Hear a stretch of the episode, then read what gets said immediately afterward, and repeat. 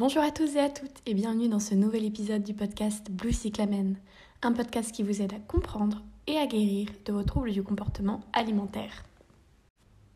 Hello, jour 2 à l'hôpital, ou jour 3, je sais plus, j'ai déjà perdu la notion du temps. Enfin bref, on se retrouve pour euh, ce deuxième épisode de podcast après mon arrivée à l'hôpital. Et euh, dans celui-ci, euh, je vais vous parler des difficultés sur le chemin de la guérison.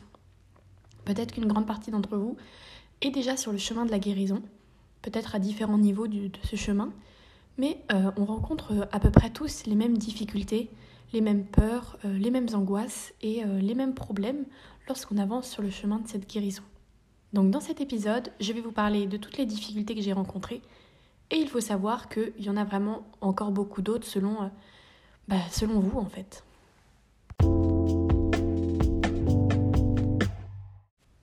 Commençons donc avec les difficultés euh, rencontrées sur le chemin de la guérison.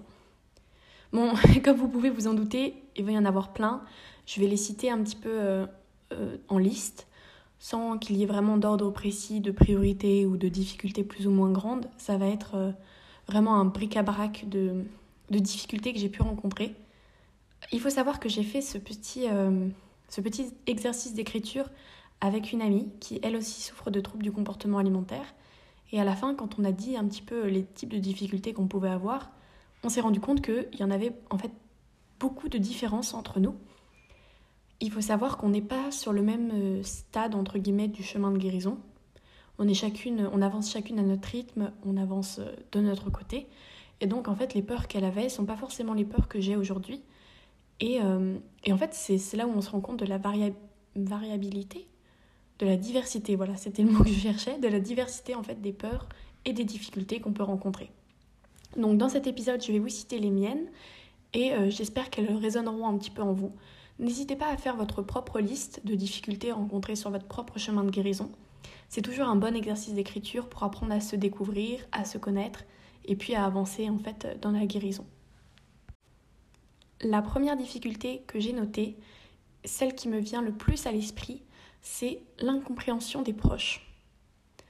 Je vais mettre ça dans un gros euh, cadre, enfin dans une grosse case plutôt, euh, la case proche ou euh, regard des autres.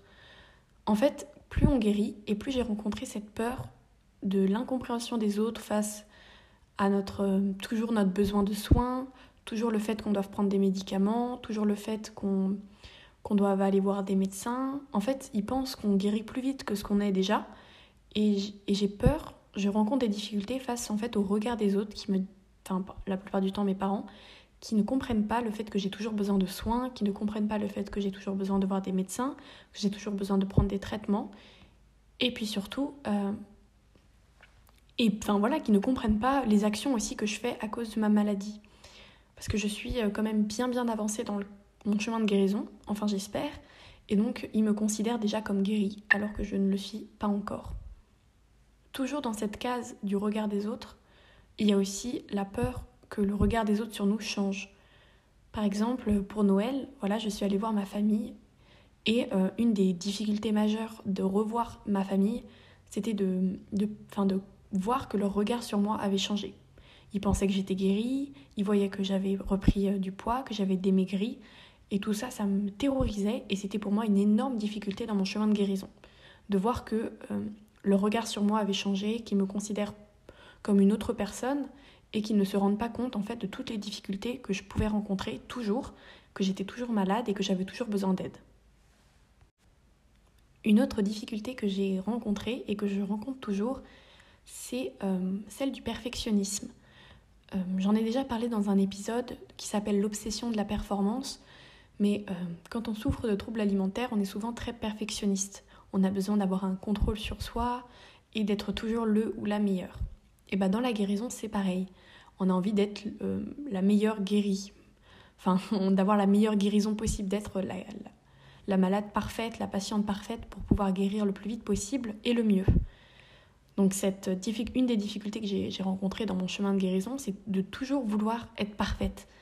Et je ne comprenais pas pourquoi ma guérison n'était pas linéaire, pourquoi j'avais des petites rechutes, des petites remontées, pourquoi c'était pas parfait en fait. ce perfectionnisme que j'avais, il m'a causé beaucoup de difficultés dans mon chemin de guérison parce qu'à chaque fois que je faisais quelques rechutes, eh ben ça me démotivait, je perdais mon moral, j'étais de mauvaise humeur et je pensais que j'allais jamais pouvoir guérir vraiment.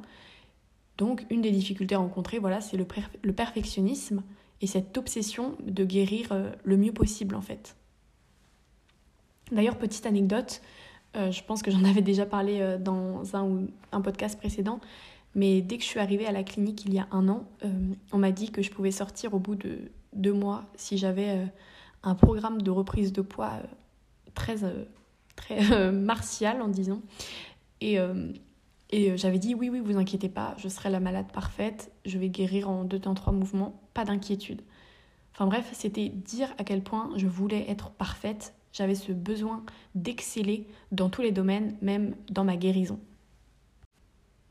Une autre difficulté que j'ai pu rencontrer, c'est celle de tout le temps se comparer.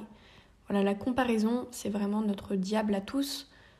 On se compare sur l'apparence physique, telle ou telle personne, en quoi elle est différente de nous, est-ce qu'elle est plus belle, est-ce qu'elle est moins belle, est-ce qu'elle est mieux, est-ce qu'elle est moins bien? On se compare constamment sur l'apparence physique, mais on se compare aussi sur l'alimentation des autres. Enfin, en tout cas, c'était mes difficultés à moi. Est-ce qu'il mange plus que moi? Est-ce qu'il mange moins que moi? Est-ce qu'il mange mieux que moi? Est-ce qu'il prend plus de poids que moi? Toutes ces questions qui me trottaient dans la tête en permanence et qu'ils le font toujours dès que je regarde un petit peu quelqu'un, euh, si on mange ensemble. Tout ça, c'est des comparaisons qui m'obsèdent constamment et une des difficultés majeures dans mon chemin de guérison. Aujourd'hui, il faut savoir, comme je suis hospitalisée avec d'autres personnes souffrant de TCA, c'est très difficile de se focaliser seulement sur son plateau, sur sa vie, son alimentation, parce qu'on est aussi entouré euh, d'autres personnes qui souffrent de TCA et qui vont manger euh, ce qu'elles veulent, entre guillemets, même si c'est très encadré, hein, bien sûr, euh, l'hôpital où je suis.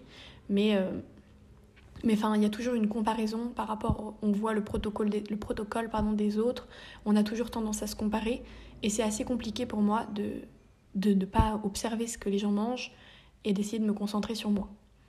Donc quand on est euh, entouré de personnes souffrant de TCA, voilà, c'est plus dur, mais c'est tout aussi dur quand on est entouré de personnes qui ne souffrent pas de TCA et qui vont juste manger intuitivement et on a l'impression euh, bah, qu'elles vont manger mieux, euh, mieux que nous, moins que nous, alors qu'en fait elles répondent juste aux besoins de leur corps. Donc c'est aussi pour euh, dire qu'il ne faut pas du tout se comparer aux autres, que c'est vraiment une bête noire à laquelle il faut se détacher, enfin de laquelle il faut se détacher, parce que la comparaison c'est pas propice à la guérison. Voilà.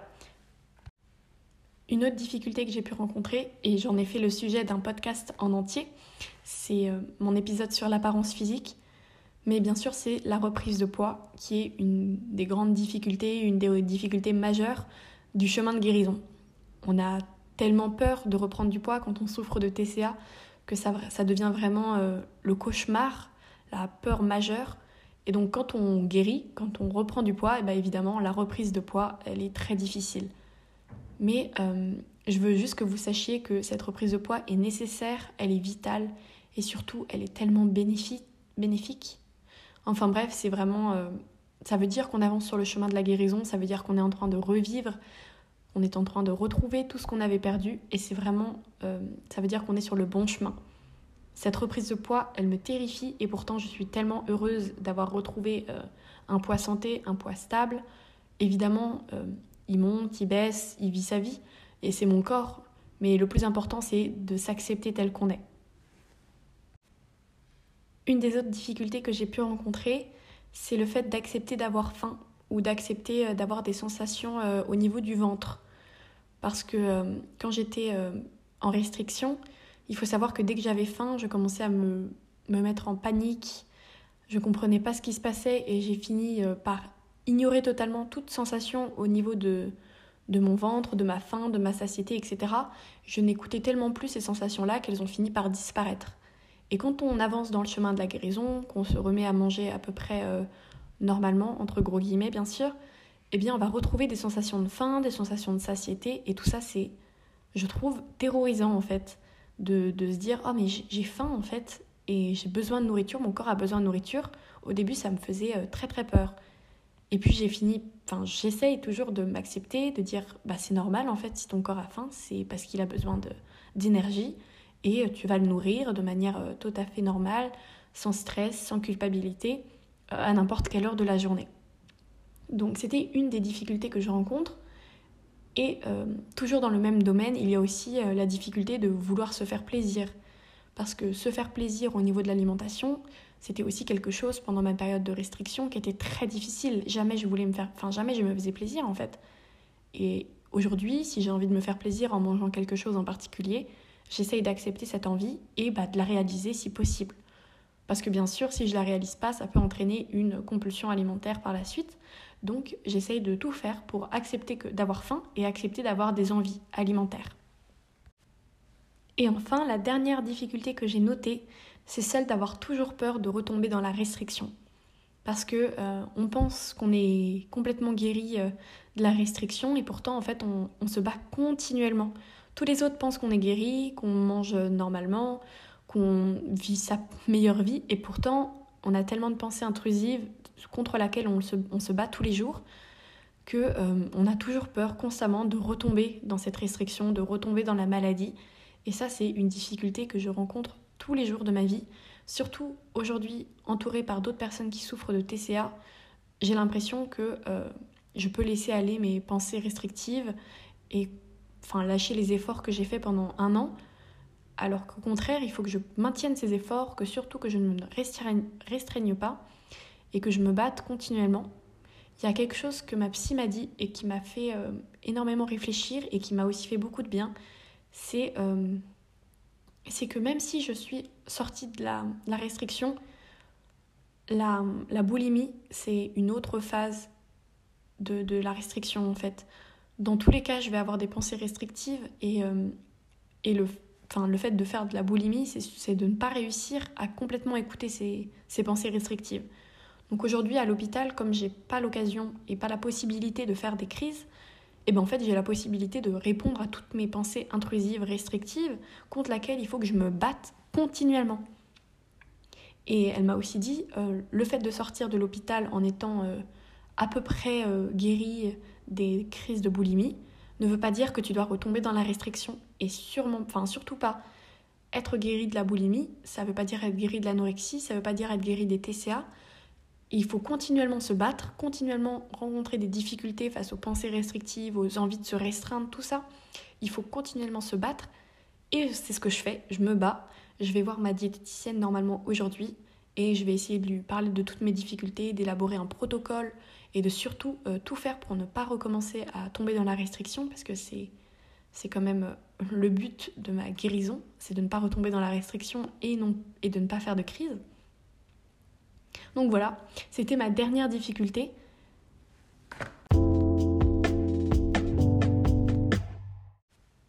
Je voulais aussi du coup vous parler du challenge numéro 2, du challenge d'aujourd'hui. On a parlé de se faire plaisir avec la nourriture. Aujourd'hui, ce n'est pas ce qu'on va faire. On n'utilisera pas la nourriture dans cette challenge, mais on va essayer de se faire plaisir d'une autre manière. En fait, je m'explique. Euh, quand j'étais en phase de restriction, donc je me restreignais sur la nourriture, ça paraît évident, mais je me restreignais sur plein d'autres trucs. En fait, je ne dépensais plus d'argent, je, enfin, je voulais plus me faire plaisir en achetant des vêtements, euh, un petit cadeau. Je, n'achetais plus rien. Je ne m'autorisais pas à faire des choses que j'aimais. Je ne m'autorisais pas à, me faire plaisir dans n'importe quel autre domaine autre que la nourriture. Et donc dans ce challenge d'aujourd'hui, le but, si vous êtes en phase de restriction, c'est d'utiliser votre argent pour vous faire plaisir. Vous pouvez acheter n'importe quoi, vous avez le budget que vous voulez. Vous pouvez dépenser 50 centimes comme vous pouvez dépenser 120 euh, euros. faites attention quand même à votre argent, bien sûr. Hein, euh, je vous incite pas à la surconsommation. Mais, euh, enfin voilà. Je, préfère que vous dire de ne pas dépenser quand même trop d'argent si vous n'avez pas les moyens ou... Enfin, je vous expliquerai dans la suite. Je vais faire une autre petite partie. Enfin bref, aujourd'hui, il faut se faire plaisir. Donc allez vous acheter un petit cadeau, un petit cahier, un petit livre, un petit stylo à paillettes, ce que vous voulez, et faites-vous plaisir.